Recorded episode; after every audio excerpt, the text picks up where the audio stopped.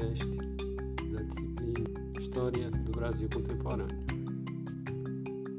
Os integrantes da equipe são Raniel de Macedo Moraes, Ayrton Rodrigues da Silva e Williane Marques de Oliveira Genoves. O texto do qual iremos trabalhar será o texto do Marcelo Ridente, Artistas e Intelectuais no Brasil, pós 1960. Contexto histórico. Diferente de manifestações de artistas que buscam englobar esse sentimento inovador da cultura brasileira, buscando um novo conceito, diferente do conceito de ideologia.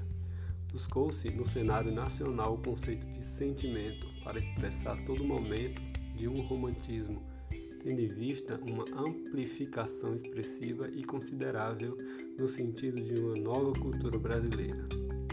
Então, o que se estava passando na década de 50 e 60 no Brasil era um movimento revolucionário, onde a cultura e a política brasileira estariam se reinventando de certa forma.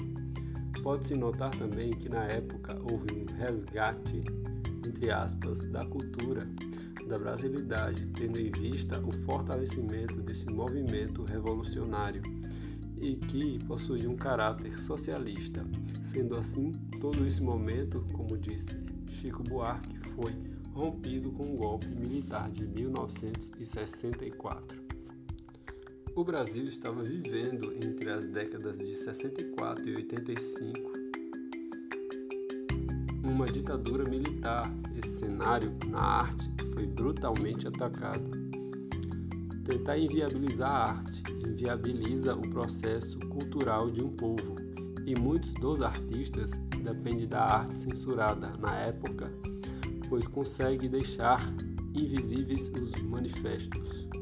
Dentro dessas décadas, muito foi levantado sobre o patriotismo. Os militares utilizaram a Copa do Mundo para silenciar a sociedade, o famoso pão e circo.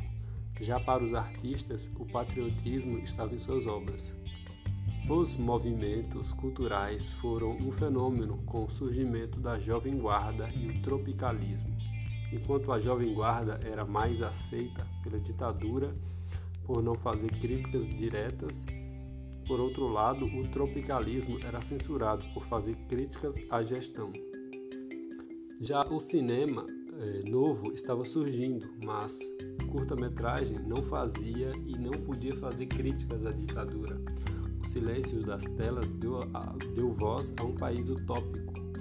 Nas artes era sobreposto à vida dos brasileiros. Alguns artistas se arriscavam em criticar a gestão atual, mas eram silenciados a política. Como já foi dito, nesse texto, a arte é uma manifestação de um povo. Esse povo estava em uma ditadura, logo cabia à arte demonstrar no atual cenário sua obra. Mas os generais não queriam isso, portanto, a arte foi um dos alvos da censura. Pouca coisa se passava pela censura. Um exemplo é a música de Chico Buarque, Cálice. Afasta de mim esse cálice. Cálice eram os militares.